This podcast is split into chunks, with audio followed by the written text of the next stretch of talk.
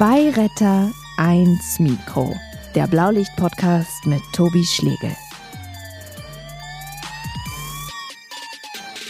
Ja, und äh, das war noch witzig. Wir haben dann noch dem, dem völlig überforderten werdenden Vater gesagt, er solle doch mal bitte alle Handtücher, die er findet, holen, wenn ihm irgendwas an seiner Couch liegt. Und er kam dann eine, eine Minute später mit einer Küchenrolle aus der Küche zurück. ja, also die Couch konnten die, glaube ich, wegschmeißen danach. Zwei Retter, eins Mikro wird euch präsentiert von der Techniker Krankenkasse und dem FC St. Pauli, den zwei Partnern mit einer gemeinsamen Mission, die Welt ein bisschen besser zu machen. Wie? Das erfahrt ihr auf weltverbesserer.de. Willkommen zu zwei Retter 1 Mikro. Nur RetterInnen kommen hier zu Wort. Also vor allem Menschen aus dem Rettungsdienst und der Pflege. Wir hören unglaubliche Geschichten, traurige Geschichten, aber auch skurrile und amüsante Geschichten aus dem Blaulichtmilieu. Ihr dürft sie auch gerne weitererzählen. Gleichzeitig wollen wir mit diesem Podcast aber auch über politische Veränderungen diskutieren. Also was muss sich ändern, damit die Arbeitsbedingungen endlich besser werden. Und es gibt einen großen Service für euch da draußen, denn immer in den letzten Minuten gibt es unsere große Erste-Hilfe-Schule. Erste Hilfe für alle sozusagen. Da werden wir euch, liebe HörerInnen da draußen, Erste Hilfe beibringen. Und heute machen wir einfach mal einen besonderen Schwerpunkt. Wir reden nämlich über das Aussteigen aus dem Rettungsdienst. Wir haben nämlich jemanden hier, der nach Jahren im Rettungsdienst gekündigt hat. Er sitzt mir gegenüber. Hallo Leon. Moin, Tobi. Lass uns mal kurz die äh, Fakten klären. Als was hast du im Rettungsdienst gearbeitet? Wie lange ich warst du dabei? Ich habe als Rettungsassistent gearbeitet, war jetzt insgesamt mit der Ausbildung davor an die sechs Jahre dabei, ja. Und du bist zu dem Punkt gekommen, dass du gesagt hast, ich kündige, hast es auch durchgezogen. Warum? Also grundlegend war das eigentlich von vornherein klar, dass ich nicht für immer im Rettungsdienst bleiben werde. So, das, mhm. das ist ja leider Gottes so bei, bei vielen jungen Leuten, dass sie eigentlich von vornherein sagen, okay, unter den Arbeitsbedingungen und dem Gehalt, so mache ich das jetzt vielleicht ein paar Jahre, um die Erfahrung zu sammeln, aber früher oder später muss ich mich irgendwie um was, um was Neueres kümmern. Bei mir ging es jetzt doch relativ abrupt durch, durch verschiedene Gründe dann zu Ende. So, oder sagen wir mal so, ich hatte das, das Fass wurde quasi zum Überlaufen gebracht. Fass zum Überlaufen gebracht heißt jetzt was? Was ist da konkret passiert? Also grundlegend ist man ja schon, schon, schon dauerhaft so, so ein bisschen, ähm, ja, ich sag mal, irgendwie an der, an der Grenze so, gerade durch, durch die Wertschätzung, die man irgendwie kaum erfährt von, von Arbeitgeber und Politik und einfach nur von, von Patientenseite. Ja. Und äh, ausschlaggebend war dann über die Weihnachtstage Situation, dass ich äh, Kontakt mit einer Kollegin hatte, die nachweislich dann Corona infiziert war, dort auch länger als zehn Minuten in einem Raum war, ähm, mit der zusammen, wo man nach dieser Kontaktpersonenklassifizierung definitiv in eins fällt. Dann ähm, wurde halt gesagt, ich soll weiter arbeiten. Beziehungsweise, das war, das war ein heiliger Abend, ähm, habe ich das erfahren, dass ich quasi Kontakt hatte. Hab dann, wollte gerade mich auf den Weg zu meiner Mutter machen, habe die dann angerufen, gesagt, du Mama, ich hatte irgendwie Kontakt zu Corona. Ähm, Infizierten und ich komme jetzt heute nicht, ich bleibe zu Hause. Ähm, habe das dann auch meinem Arbeitgeber weitergegeben. Der hat dann aber im Nachhinein mit Rücksprache wohl mit dem Gesundheitsamt wurde mir gesagt, besprochen, ja, alles easy, ich komme morgen ganz normal zur Arbeit. Das hat sich für mich irgendwie falsch angehört. Hab dann selber beim Gesundheitsamt noch angerufen. Ähm, dort wurde mir auch gesagt, so, nee, das ist absoluter Bullshit, so, das, das ist total fahrlässig. Ähm, hier ist eine behördliche Quarantäneanordnung. Das habe ich dann bei meinem Arbeitgeber angereicht darauf hieß es dann nur, ja, wo kommt das jetzt her? Ähm, und ja, dass das vielleicht sogar noch Konsequenzen hätte, irgendwie, dass ich da meinen eigenen Weg gehe. Ähm, und dass man jetzt gegen eine behördliche Quarantäneordnung ja nichts mehr machen könne. So, ich denke, das mhm. ist ja auch irgendwie der, der Grund dabei. So, was halt irgendwie alles zeigt, dass das, das System irgendwie so, so kaputt gegen die Wand gefahren ist, dass ist egal wo, überall geht es nur noch darum, irgendwie die Autos, Hauptsache die Autos rollen irgendwie und da wird halt ganz viel in Mitleidenschaft gezogen. Unter anderem halt auch die, Sicher die Sicherheit der Mitarbeiter und der Patienten auch in dem Fall. Das ist ja auch zum Teil im Krankenhaus so in der Pflege, dass man da arbeiten muss, solange man symptomfrei ist. Mhm. Zeigt ja, wie du gesagt hast, das zeigt den Druck auch der Arbeitgeber, oder? Absolut, absolut. Ich will jetzt auch gar nicht den Arbeitgeber zu doll irgendwie den als alleinigen beschuldigen, weil ich glaube, der ist eigentlich nur ausführendes Organ der Politik. Mhm. So, ich sehe die jetzt gar nicht irgendwie eine.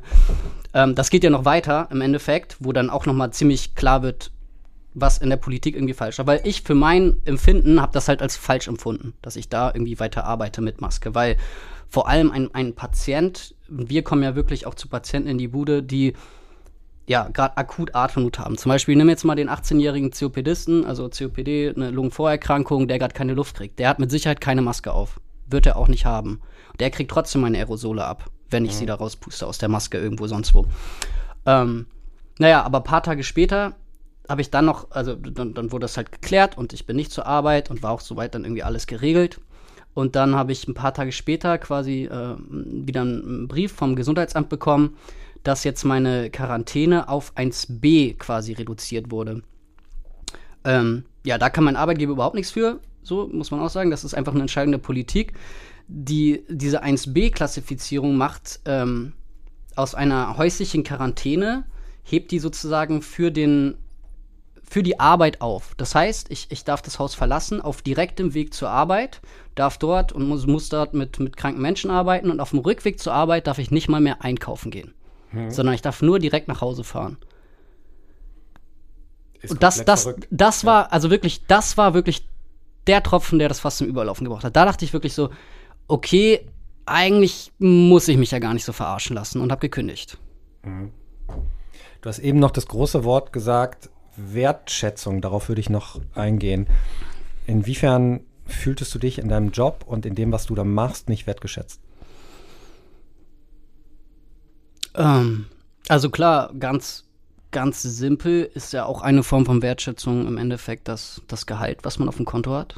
So, auch wenn das total stumpf ist an sich, aber mhm. für die Arbeit, die wir machen, ähm, mit dem Schichtdienst, mit der physischen und psychischen Belastung, mit der Verantwortung, die wir auch tragen, ähm, ja, und äh, auch ein großes Thema von dir ist ja immer das, äh, die, die Stundenanzahl, so im Monat 200 Stunden da am Ende des, des Monats irgendwie so eine Aufwandsentschädigung zu kriegen, ähm, ja, das hat nichts mit, mit Wertschätzung zu tun. Also nichtsdestotrotz habe ich den Job total gerne gemacht und ich, ich vermisse ihn sogar ein bisschen, mhm. weil die Arbeit mit den Patienten mir schon irgendwie groß viel Freude gebracht hat. Und wenn man wirklich jemanden richtig weiterhilft und sich auf den einlässt und vielleicht auch mal ein bisschen Empathie zeigt und sich wirklich mal auf die Probleme der Leute äh, sich mit denen auseinandersetzt. Das sind ja nicht unbedingt immer krasse medizinische Notfälle, wo es gerade um Leben und Tod geht, aber da kriegt man immer ganz, ganz viel Wertschätzung von ihnen und Dankbarkeit entgegen. Du hast die Stundenanzahl im Monat angesprochen, so circa 200 Stunden. Hattest du denn noch so ein funktionierendes Sozialleben oder hat der Rettungsdienst alles überlagert und übernommen? Funktionierend, ja, ja, irgendwie, irgendwie hat es immer funktioniert. Ich habe dann ähm, schon vor meiner Kündigung, etwa seit einem Dreivierteljahr, als mhm. 75%-Stelle gearbeitet, nur noch. Ähm, damit ging es eigentlich ganz gut. So, aber auf 100% ist schon, ja, da ist man viel, viel Sozialleben hat man nicht. Man, man reduziert es halt etwas, ne? Weil man irgendwie, dann kommt man aus der Nacht, muss dann doch mal den ganzen Tag schlafen, ähm, Wochenende feiern die Leute da und in den Geburtstag, da hat man wieder eine Schicht und es ist nicht einfach und irgendwie auch mit, mit Training das zu vereinbaren, mit Trainingszeiten und so weiter. Man kann sich halt, ja, man kann nicht so, so normal planen wie ein normaler 9-to-5-Job. Mhm.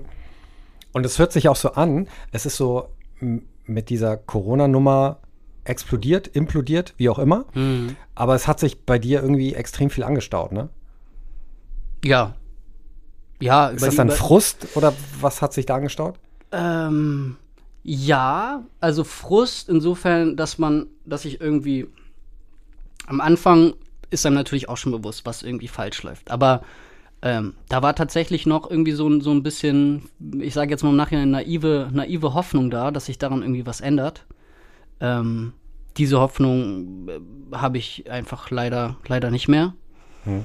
Ähm, was ja. genau, was, was hätte sich denn ändern müssen? Ja, durch, durch, durch viele Stellschrauben der, der, der Job einfach attraktiver gestaltet werden. Also wie, wie eine, eine Stunden, Reduzierung grundlegend. Mhm. So, dass, dass man und mehr, mehr Gehalt auf dem Konto. Äh, du hast gesagt, dann, auch ähm, mhm. Physische Belastung und psychische, finde ich ganz interessant. Ähm, welche Auswirkungen hatte denn der Job auf deine Gesundheit?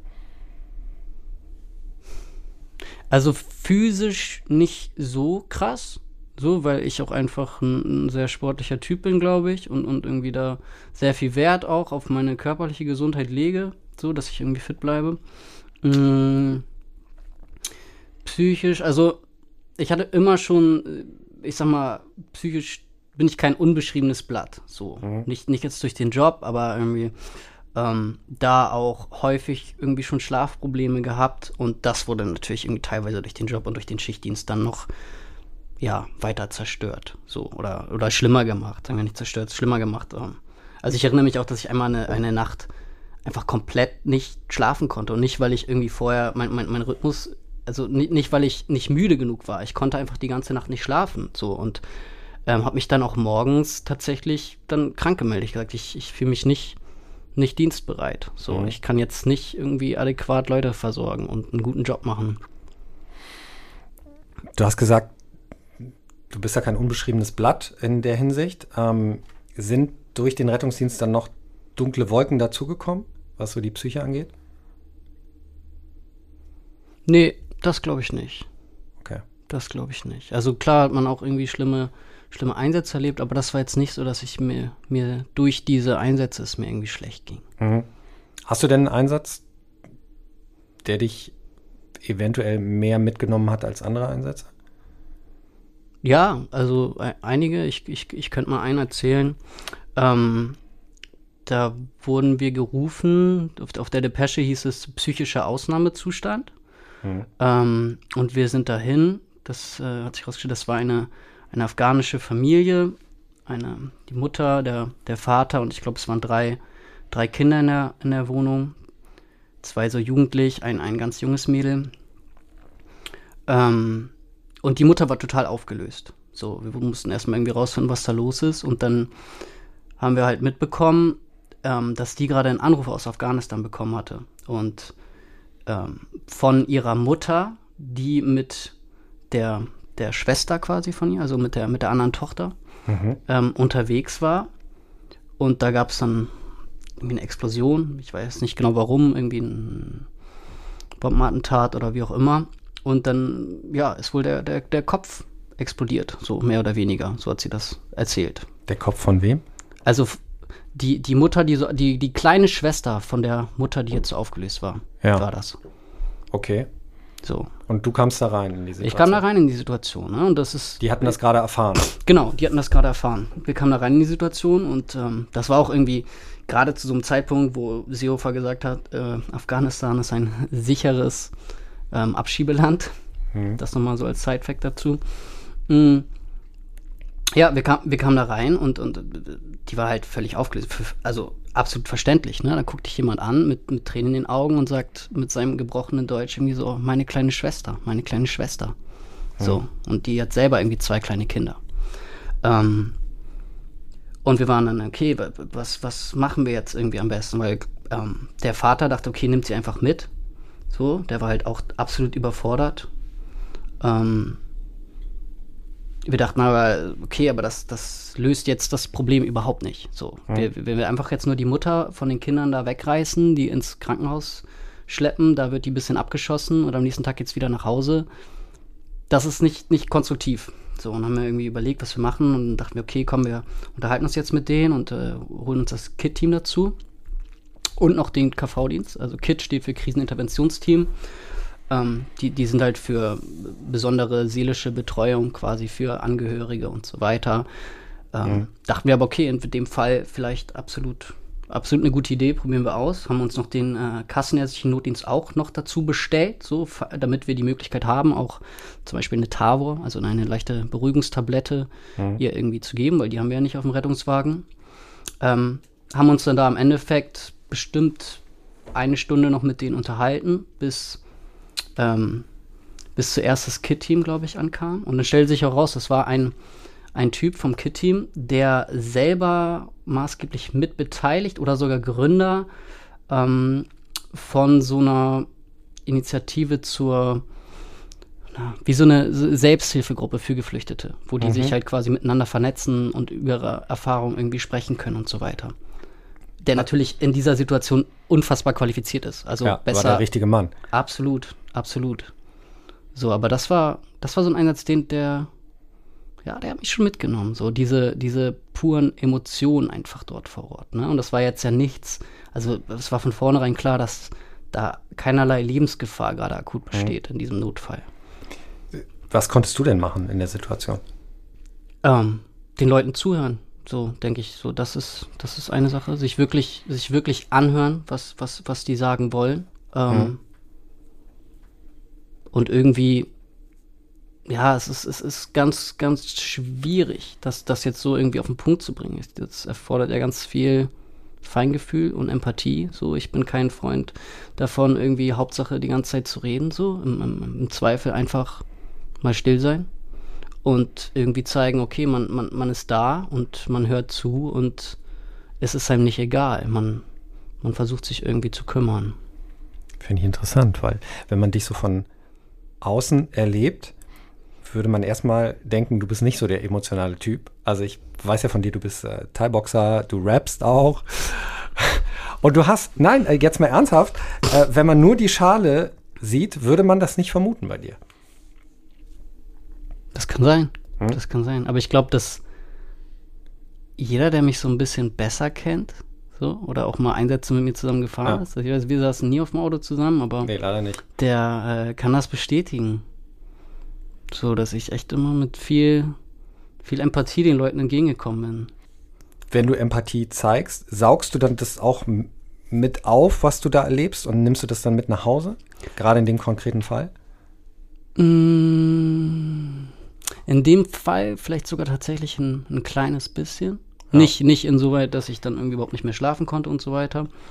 Ähm, aber viel spannender finde ich daran eigentlich zu, ich sag mal so, der, der, der Rettungsdienst gibt dann ja einen unglaublich breiten Blick auf die gesamte Gesellschaft. Das kann man mhm. sich nicht vorstellen. Also wirklich vorher, bevor ich die Rettungsdiensterfahrung gemacht habe, ich hat man vielleicht noch, sag ich mal, jetzt eine, so eine rosarote Brille auf und denkt, ja, so viel Schlimmes passiert schon nicht oder was weiß ich, sowas gibt es ja irgendwie nur im Fernsehen oder was weiß ich. Aber nein, es passiert überall. Es passiert überall, an jeder Ecke, in jeder Gesellschaftsschicht, alles. Mhm. So, und ähm, es sind ja nicht nur, sag ich mal, ganz krasse Notfälle, wo es gerade um Leben und Tod geht, es ist ja auch viele soziale Notfälle und wie auch immer. Aber wenn man, wenn man versucht, wirklich diesen Leuten mal zu verstehen, so, die rufen ja nicht aus Spaß an, mhm. so, sondern die sind ja auf ihre Weise in einer Notsituation.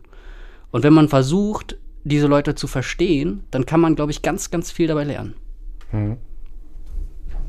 Wie hat dich das geformt? Was hast du mitgenommen aus dem Rettungsdienst nach all den Jahren? Wie hat dich das charakterlich verändert? Mm. Also es, es hat mich definitiv verändert. Ich versuche jetzt gerade irgendwie. Ich glaube, es hat mich auf jeden Fall, Fall ruhiger gemacht, so etwas. Hm. Irgendwie, ja, klar, man lässt sich nicht mehr so schnell aus der Ruhe bringen, auf jeden Fall, weil das kann man sich nicht erlauben. Ähm, bei wirklich kritischen Einsätzen. Ähm,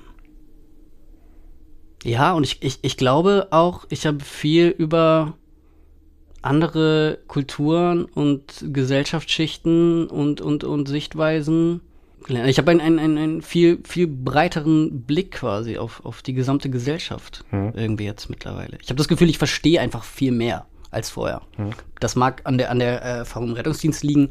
Natürlich bin ich auch in den Jahren einfach älter geworden. So, ich habe angefangen mit 20, ich bin jetzt fast 27, so. Total alt, also. Ja, absolut. Aber bleiben wir doch mal bei, bei Empathie zeigen. Mhm. Glaubst du, das hast du ausgebaut oder glaubst du, du bist auch ein bisschen stumpfer geworden? Was ja auch bei Kollegen passieren kann. Ich glaube weder noch. Also, oder beziehungsweise stumpfer im, im, im Sinne von, dass mir eine, ein, ein, wenn ich einen toten Menschen sehe, dass das nicht mehr viel mit mir macht. Hm. So.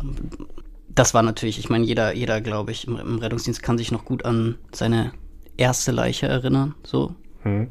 Die weiß ich auch noch, aber die alle dazwischen, ich glaube nicht mehr, dass ich mich an alle erinnern kann, so. Ähm, aber stumpfer gemacht, hm.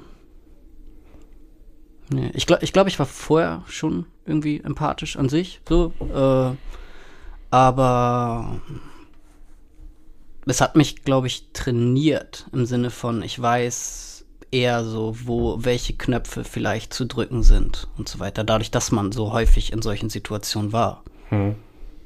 Aber interessant, dass du die erste Leiche ansprichst als Beispiel. Hm. Kann ich auch nicht vergessen. Ist auf jeden Fall, hat sich, hat sich eingebrannt für immer. Also ich glaube, bei mir war das so ein hm. älterer, älterer Herr auf dem Boden. Ähm, und der, der war auch schon tot, da konnte man, konnte man nichts mehr machen. Also Leichenflecken, Leichenstarre. Ja. Und das äh, Verrückte ist aber, der hatte noch so die Hand ausgestreckt zum Telefon. Das lag nämlich daneben. Und äh, für mich war die Geschichte ganz eindeutig so, er wollte noch, er hat gemerkt, irgendwas stimmt nicht mit ihm und er wollte noch den Rettungsdienst rufen und es hat, es hat nicht mehr sollen sein. Er ist nicht mehr drangekommen ans oh. Telefon. Übel. So. Und das war schon, das war schon besonders, ähm, zum ersten Mal einen toten Menschen zu berühren, weil man tastet dann ja, ne, hat er noch einen Puls oder hat er keinen mhm. mehr. Und äh, wie sich das anfühlt, wie sich auch äh, Leichenstarre anfühlt, das war schon, ja, wie, wie du sagst, vergisst man nicht. Wie war es bei dir? Meine, meine erste Leiche, hm. wie die war, war pff, relativ unspektakulär, würde ich jetzt behaupten.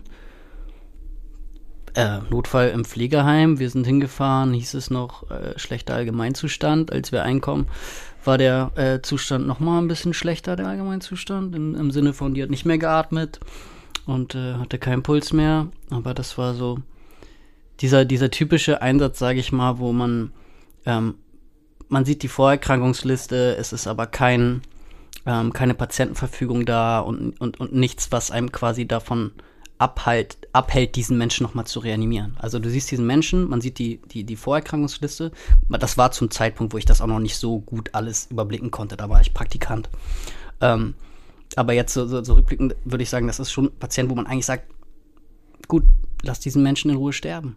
Hm. So, der wäre nicht mehr gesund zurückgekommen. Aber dann, ne, wie das halt so ist, dann wird reanimiert, bis der Notarzt kommt und sagt, ihr dürft aufhören. Und das habt ihr auch noch gemacht? Korrekt. Ja. Hat er relativ schnell gesagt, hört auf? Ja, ja, als er den Raum betreten hat. Das hat nur leider irgendwie 20 Minuten gedauert, bis er da war. Okay. Das war das einzig Blöde. Ja, aber ist doch gut, dass er das erkannt hat. Da gibt es ja auch andere Kandidaten, die äh, dann erstmal noch ein bisschen mehr machen.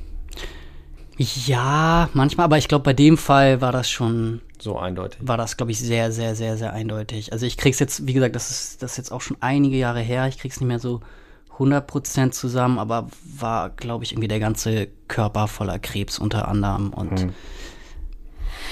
ja. Psychische Belastung waren wir gerade. Glaubst du, das ist noch ein, ähm, eine Art Tabuthema, dass man da selten drüber spricht, so unter Kollegen im Rettungsdienst? Wie bewertest du das? Ich denke, das ist unterschiedlich von, von äh, Mitarbeiter zu Mitarbeiter. Da gibt es welche, die damit sehr, sehr offen umgehen. Ähm, und aber auch welche, die damit, glaube ich, gar nicht offen umgehen. Die das irgendwie sehr, sehr versteckt halten. Mhm. Woran liegt das? Also hat nicht jeder irgendwie im Rettungsdienst hat nicht jeder was Bestimmtes erlebt und trägt dieses Päckchen quasi für immer mit sich rum? Ja.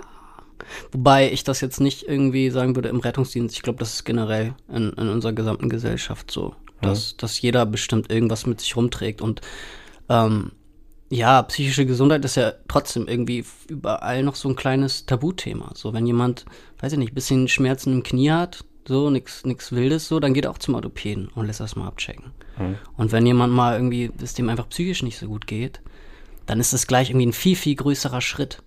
Sozusagen, man geht jetzt zum Psychotherapieplatz. So. Als einfach mal so eben zum Orthopäden gehen. Das ist immer noch irgendwie was, was, was glaube ich, viel Aufklärungsarbeit irgendwie noch erfordert. Oder das muss ich. Ich habe das Gefühl, das ändert sich auch schon in unserer mhm. Gesellschaft. Also das, da ist ein, ein, ein schöner Trend irgendwie zu erkennen. Aber ja, nach wie vor so denke ich, dass, dass die, die Leute sollten sich genauso um ihre Psyche kümmern, wie sie sich um den Rest ihres Körpers kümmern. Hm. Und siehst du da noch so eine Art Stigmatisierung, dass jemand, der diese Hilfe braucht, dass der irgendwie als schwach betrachtet wird, gerade im Rettungsdienst? Mm, ich persönlich, also ja, von, von einigen wenigen vielleicht. So. Hm. Aber das ist jetzt auch so, ähm, ich sag mal, man sagt ja so schön irgendwie aus, aus meiner Bubble heraus, so ne, ein bisschen, da kriege ich das nicht so mit, so, weil, weil ich irgendwie in meiner Bubble findet das nicht so statt. Die sind alle sehr, sehr aufgeklärt, was sowas angeht. Aber ja, klar, doch im Rettungsdienst ist ja immer noch teilweise so ein bisschen dieses, oh, wir sind die starken Männer, wir brauchen keine Hilfe, wir machen das schon allein. Wobei das auch weniger wird, immer weniger, habe ich das Gefühl. Und da auch sehr viele Leute irgendwie auch sind, die damit offener umgehen. Ja, ich finde auch gerade durch dieses Berufsbild Notfallsanitäterin ähm, passiert da gerade echt viel, weil die sind ganz anders nochmal mhm. geschult im Bereich Kommunikation und auch psychische Gesundheit. Das steht ja da wirklich auf dem Stundenplan, weißt du? Ganz wichtig. Und du bist aber einer, der, der das offen anspricht. Also du hast ja eben schon darüber gesprochen, dass du selber auch äh, manchmal damit zu kämpfen hast. Also du hast kein Problem darüber zu reden? Ja, wir können mal anfangen. Ah, ich dachte, wir haben schon drüber geredet. Ja, doch, ein bisschen. Ja, wir können mal ein bisschen. ähm, aber es hat jetzt, also wenn, wenn wir über das Thema reden, ähm, psychische Gesundheit oder auch Depression, dann hat das aber bei dir nichts damit zu tun gehabt, ähm, dass der Rettungsdienst da eine Rolle gespielt hat. Nein. Auch nicht die Arbeitsbedingungen im Rettungsdienst. Nein, nicht, dass ich wüsste. Nee. Okay. Glaubst du denn dadurch, ähm, dass es auch bei dir eine Rolle gespielt hat, warst du nicht ganz so leistungsfähig? Also mit Sicherheit gab es Tage, wo ich ähm, weniger leistungsfähig war.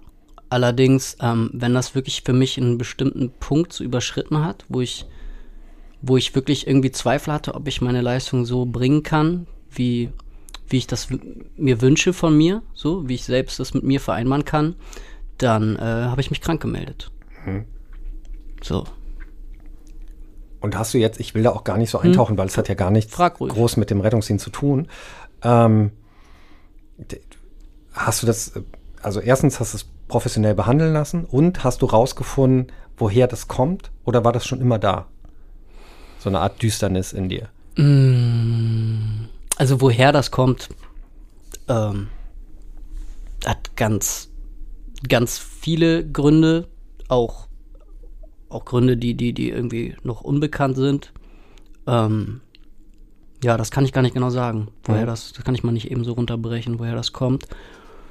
Ähm, aber das war da, das hat mich schon lange begleitet. So. Und hast du dir Hilfe geholt? Ja. Professionelle? Ja. Und läuft auch noch? Ja. Okay. Und man kann dich immer, auch deine Kumpels können dich drauf ansprechen und du gehst auch offen mit um. Ja. Finde ich super. Finde ich eine äh, ne, ne wichtige Einstellung, auch wenn es jetzt nichts mit dem Rettungsdienst zu tun hat, aber es ist toll, dass du offen darüber redest und dass du das auch hier machst. Ähm, wir haben jetzt viel über Schatten gesprochen, über Düsternis.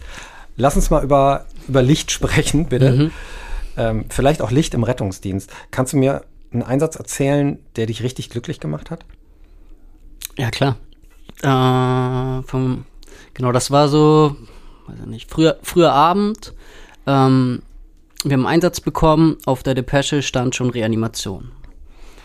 Ähm, sind dann natürlich ziemlich, ziemlich schnell dahin, wurden an der Straße direkt eingewiesen von der Frau, ähm, die uns da reingewunken hat, also nicht groß irgendwie Einsatzort suchen, kamen dann dahin. Das war so, so ein kleines Homeoffice. Der, der Patient Mitte 50 ist wohl einfach vom Schreibtischstuhl gefallen, und äh, lag tot auf dem Boden. Der Sohn vor Ort hat schon reanimiert und hat auch echt sehr, sehr gut gemacht. Kam da direkt hin, haben da unseren Algorithmus durchgezogen, Analyse, geschockt, intubiert.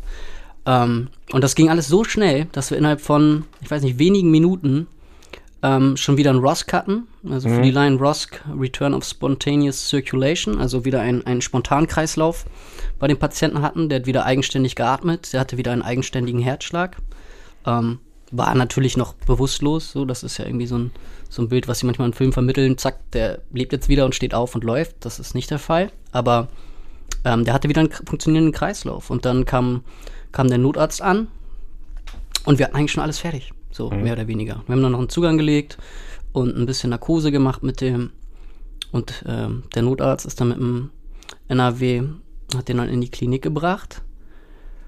Ähm, und ich habe mal zwei Tage später, also wir machen das ja, wir haben ja irgendwie das eine Krankenhaus da, was wir sehr, sehr häufig angefahren sind und man kennt dann da auch die Schwestern, ist ganz gut mit denen. Und ähm, das war so ein Fall, wo ich dann gerne auch mal nachfrage. So, wo ich dann wirklich in die Notaufnahme sage, hey, ich habe hier vor zwei Tagen einen Patienten gebracht, so, kann, weißt du, was, was mit dem ist, wie der weitere Verlauf war. Und die hat dann am PC da kurz geguckt, aber war nicht nichts großartig zu finden, außer, ja, der liegt wohl auf Intensiv. Mhm. Geh da doch mal hin. Ich, okay, mach ich.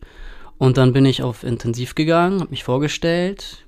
Moin, Leon hier, Rettungsdienst, und so und so, der und der Patient, dann und dann. Ah ja, okay, alles klar, komm mal mit. Und, und ne, wir gehen dann so Richtung, Richtung Schwesternzimmer, um da, um da halt irgendwie in die Akte mal zu gucken oder wie auch immer. Aber kurz vorm Schwesternzimmer biegt er auf einmal links ab ins Patientenzimmer und winkt mich so hinterher. Und auf einmal äh, stand ich da in diesem Raum und da war mein Patient und der sah ziemlich wach und lebendig aus und der hat mich angeguckt und der hat mit mir gesprochen. Völlig klar und deutlich, neurologisch komplett unauffällig, hat mir die Hand gegeben und äh, sich auch bedankt. So. Mhm. Und das war, äh, hat er noch gesagt, so, ja, der ist jetzt noch für irgendwie zwei Tage hier zur Überwachung und dann darf er wohl nach Hause wieder. Oder irgendwie dann noch, dann noch Reha, genau, erstmal Reha. Aber ja, da war man richtig okay. Da hat man schon jemanden das Leben gerettet. So, das war, da bin ich auf jeden Fall mit einem breiten Grinsen von der mhm. Station gelaufen. Das war ein sehr, sehr schönes Gefühl. Ja. Und kann man wahrscheinlich auch immer in den schlechten Momenten sich wieder vorholen. Auf jeden Fall, ja. auf jeden Fall. Und Doch, ich weiß von dir, ähm, da, da, bin ich ein bisschen neidisch drauf, weil äh, das ist mir leider noch nicht vergönnt gewesen, dass äh, bei dir im Rettungswagen was passiert ist. So. Ähm, und du ein Leben auf die Welt geholt hast. Ja, nicht, nicht ganz so. Aber ich, ich kann ja auch mal erzählen. Das war, das war auch ganz kurz vor Feierabend tatsächlich. Das weiß ich noch. Wir haben irgendwie um 18.29 Uhr den Einsatz bekommen. Ähm, und sind dann dahin, das hieß halt äh, beginnende Geburt. In der Regel, solche Einsätze hat man relativ häufig. In der Regel kommt man da an. Ähm, und es ist definitiv noch nicht so weit und man hat noch entspannt Zeit, ins Krankenhaus zu fahren. Naja, und wir kamen da an und ähm, ja, die stand da schon sehr schmerzverzerrt, wo man dachte, hm, okay, vielleicht schaffen wir es dann doch nicht mehr. Ähm, da war ich noch in meinem Anerkennungsjahr als, als Rettungsassistent und mein, mein, mein Einsatzleiter hat aber quasi, das war so ein bisschen hin und her. Also zuerst hieß es, okay, wir, ich glaube, wir schaffen es noch in die Klinik und mhm. ich soll mal jetzt den Stuhl holen und ich bin runter und wollte den Stuhl holen. Ähm, und dann schrie er mir aus dem Fenster irgendwie entgegen, nein, wir schaffen das doch nicht, pack den Stuhl wieder ein, komm hoch. So, und ich bin wieder irgendwie die Treppen hoch. Und dann ähm, lag sie auf der Couch und war schon in den, in den Presswehen. Ähm, ja, und äh, das war noch witzig. Wir haben dann noch dem, dem völlig überforderten werdenden Vater gesagt, er solle doch mal bitte alle Handtücher, die er findet, holen, wenn ihm irgendwas an seiner Couch liegt. Und er kam dann eine, eine Minute später mit einer Küchenrolle aus der Küche zurück. also die Couch konnten die, glaube ich, wegschmeißen danach. Aber naja, wir standen dann in, in, in dieser Bude und ähm, ja, ich meine, man, man kennt, ich kannte das vorher auch nur aus der Ausbildung, ne? Da lernt man so, der, der Kopf kommt zuerst und dann kommt ein Schulterchen und dann das zweite und dann so langsam. Ähm, das war auch schon zweites Kind bei ihr und das ging alles sehr, sehr fix. Also mhm. Also das war wirklich irgendwie, der Kopf kam so. Da war ich auch nochmal irgendwie geschockt, wie, wie der im Geburtskanal zusammengedrückt wird, da die Fontanelle noch nicht zusammengewachsen ist. So, das, das hat zuerst, im ersten Moment dachte ich, oh, jojo, das ist sogar ganz schön spitz, der Kopf. Ähm, hat sich dann aber sofort wieder normal geformt und ja, kam halt der Kopf und danach wie in einem Wusch der Rest des Körpers und das Kind war geboren. Um das mal in Relation zu sehen, wir hatten den Alarm um 18.28 Uhr und um 18.36 Uhr war das Kind geboren. Krass. Also das ging wirklich, wirklich schnell. So, mhm. das Kind dann aber auch direkt äh, geschrien und gekackt. Also wunderbar, pa mhm. klappt alles. Haben den Papa noch abnabeln lassen und danach noch äh, mit, mit Tragehilfe und so die, die Mutter und das Kind zusammen in die Klinik gefahren. Ja, das war auch richtig, richtig schön. Also so, so eklig wie eine Geburt auch ist, so, das, also mhm. das braucht man ja nicht, nicht, das sieht auch nicht schön aus unbedingt, aber das war trotzdem ein, ein, ein unfassbares Gefühl. So, man ist in diesem Raum, ähm, wir waren zuerst zu viert und auf einmal waren wir zu fünft. So. Und der eine Mensch, der, der hat vorher nicht existiert. Also beziehungsweise der war da natürlich in dem Bauch, aber ähm, ja, man sagt ja, Wunder des Lebens, ne? Hast du noch Nabelschnur durchschneiden können? Nee, das haben wir den Papa machen lassen. Ah, okay. Muss man ja auch nicht sofort machen. Ne? Man kann ja erstmal das Kind Ja. auf die Brust legen und so. Das ist ja auch erstmal, erstmal wichtig, dass da ein Kontakt äh, stattfindet. Aber ja, Happy End. Ja, Das absolut. ist ein Einsatz mit Happy End. absolut. Be beide. Ja, beide. Leon, das hat mich ja so ein bisschen hellhörig werden lassen. Du hast eben von Vermissen gesprochen, also dass du den Rettungsdienst auch ein bisschen vermisst. Ja. Ist die Rückkehr in den Rettungsdienst ausgeschlossen? Nein. Also als 100% Stelle unter den jetzigen Arbeitbedingungen ausgeschlossen, auf jeden Fall. Ähm, aber, also sowieso sollte sich irgendwas ändern, dann sowieso nicht mehr ausgeschlossen. Und ansonsten als 25% Stelle oder als Aushilfe oder so würde ich das schon gerne nochmal machen. Ich mache das echt gerne und ich finde, ich habe das auch echt gut gemacht. Interessant, dass man so nach einer kurzen Ruhephase, das waren jetzt bei dir ein paar Monate wahrscheinlich, ne? So, Ja, äh, was, zwei, zwei Monate. Ja. Ja. Zwei Monate Ruhephase, dass man da schon wieder was vermisst. Ja, ja. Also vielleicht jetzt auch so ein bisschen äh, pandemiebedingt, so da irgendwie auch sonst nicht, nicht viel, viel zu erleben ist. Und im Rettungsdienst kann man natürlich auch gut was erleben. Aber ja, klar, ich habe meinen Job auch einfach gerne gemacht. Mhm. Tatsächlich so. Mhm. Ähm, das hat mir, ja, das, das hat mir schon auch was gegeben, die, die, die Arbeit mit meinen Patienten. Und auch mit den Kollegen vor allem. So, das sind ja auch einfach coole Leute, die da arbeiten. So Wohin geht die Reise jetzt? Das ist eine gute Frage. Das wüsste ich auch gerne. Also momentan, ähm, ja, ist ja pandemiebedingt alles so ein bisschen äh, in Slow Motion. Man das Gefühl, man ich viele Pläne, aber ähm, irgendwie schwierig, alles irgendwie umzusetzen, was man sich irgendwie so, was einem so in den Kopf kommt. Ähm, dafür müssen wir erstmal aus der Pandemie raus. Grundlegend mache ich nach wie vor über eine Fernschule weiter mein, mein Abitur nach und äh, ja, mache mit ein paar Kumpels bisschen, bisschen Musik. So. Ja, ich durfte schon was hören. Wo, wo können denn die Leute da draußen was hören? Also du, du rappst. Ja, würde ich jetzt, also ob das jetzt wirklich purer Rap ist, würde ich jetzt mal so dahinstellen. Ich würde uns eher als, als Musiker-Producer-Gruppe irgendwie betiteln. Ja. Ähm, Wie heißt ihr und äh, wo ja, findet man da was? KUF auf Spotify oder auf Instagram einfach Cuff Crew zusammengeschrieben. Hm? Da findet man uns. Und da steckst du gerade viel Leidenschaft rein. Ja, doch, doch. Das macht mir einfach, macht mir Spaß, so einfach gerade. Und ich denke mir gerade, irgendwie, es ist auch eine gute Zeit, einfach mal zu, die Dinge, die einem einfach Spaß machen, da Leidenschaft und Zeit reinzustecken, wenn man die eh gerade hat. Was sagen deine Nachbarn dazu, dass du ordentlich Kickboxing machst, gerade zu Hause? Oh, die sind nicht begeistert. Aber das ist auch einfach eine verdammt scheiß Zeit, wenn ich das mal so sagen darf. Ja, ja, Aber man muss sich vorstellen, ich bin ja schon sehr, ich mache das jetzt seit drei Jahren ungefähr, auch sehr ambitioniert so. Ich habe mich echt in den Sport verliebt. Und das war gerade so bei mir in Richtung Zielgerade, sage ich mal, okay, jetzt macht man einen ersten Amateurkampf und geht richtig los. Und dann ging die Pandemie los. So. Und jetzt pff, zieht sich das und schleppt sich. So, es ist, ich versuche im Training zu bleiben. Wie gesagt, meine Nachbarn sind davon nicht begeistert. Deine Wände Aber- auch nicht wahrscheinlich. Ah, aber irgendwas, irgendwas muss man machen. So, sonst, sonst dreh ich durch. Wir machen jetzt auch noch was. Du musst mir jetzt helfen, Leon. Okay. Wir kommen jetzt nämlich zu meinem absoluten Herzensthema. Mhm. Der ersten Hilfe. Erste Hilfe für alle. Erste Hilfe für alle wird Ihnen präsentiert von der Björn Steiger Stiftung. Ja, ihr sollt hier immer noch was lernen. Ja. Ähm, immer am Ende stellen wir euch konkrete Notfallbilder vor und geben Tipps, was man als Laie, was man also als Ersthelfer im Notfall machen muss. Heute geht es um die Unterzuckerung, sogenannte Hypoglykämie. Leon, wie passiert so eine Unterzuckerung?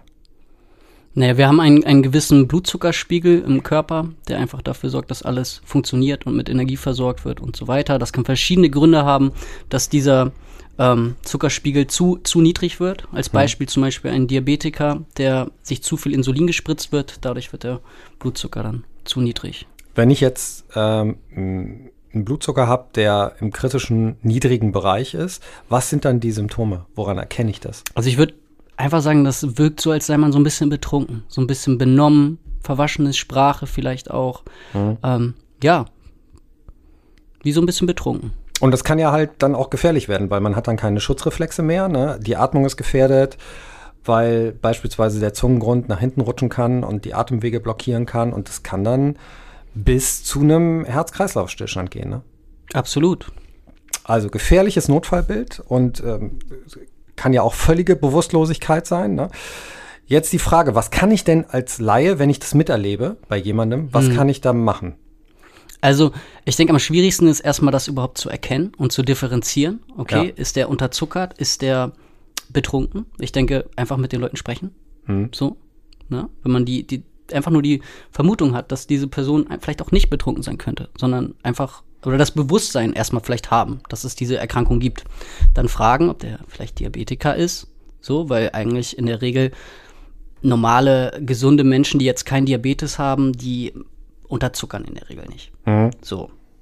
Ähm, und dann, wenn das festgestellt wird, so, dass das dann einfach mal, wenn diese Person noch schlucken kann, ganz einfach Zucker verabreichen. Am besten einfach, oder am einfachsten finde ich, ähm, sowas wie Apfelsaft zum Beispiel. Ja. In zuckerhaltigen Getränke. Einfach reinschütten.